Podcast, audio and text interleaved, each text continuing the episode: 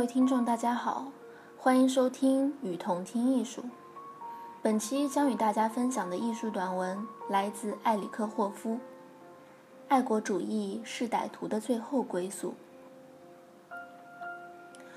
狂热的爱国主义和宗教或革命的激情一样，常常可以作为罪恶感的抚慰之所。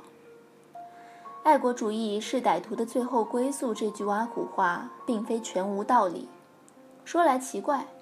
不管是伤害者或被伤害者，犯罪的人或者被侵犯的人，同样可以在群体运动当中找到一个逃避他们污染了的人生的出口。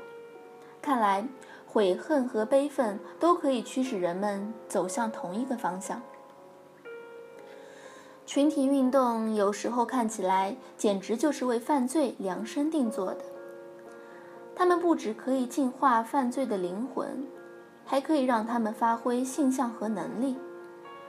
群体运动的宣传手法是唤起信徒的一种犯罪犯犯罪般的情绪和心灵状态。成员的自我牺牲精神乃是一个群体运动的向心力和活力的表现。然而，自我牺牲本身就是一种悔恨般的行为，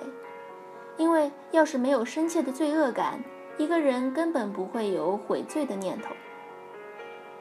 所以群体运动的策略是要把一个病传染给人，然后又把自己说成治病的良方。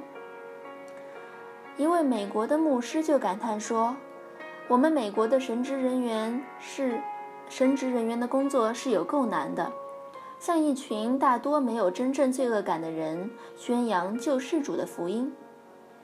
一个有力的群众运动会培养其追随者的罪恶感，它不但会把人的自我形容为贫乏而无助的，还会把它说成是罪孽深重的。悔罪的方法就是抛弃个人的特殊性和独立性，得救的方法是把自我埋葬在团体的神圣一体之中。所有群体运动。都对犯罪宽大为怀，而且对他们热烈招手。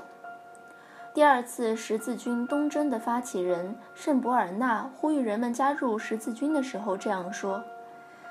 这是一个绝好而无价的得救机会。全能的上帝赋予无知者、杀人者、抢夺者、淫乱者、伪证者和犯有各种罪行的人为他服务。”革命时期的俄国，尽管对异端、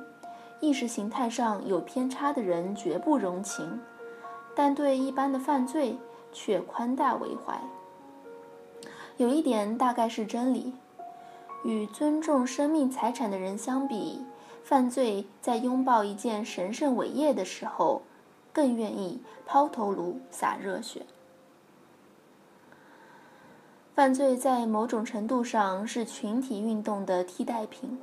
在舆论和法律并不是十分严厉，而贫穷并非绝对的地方，不满现状的人和麒麟人们，往往会以犯罪的方式宣泄压力。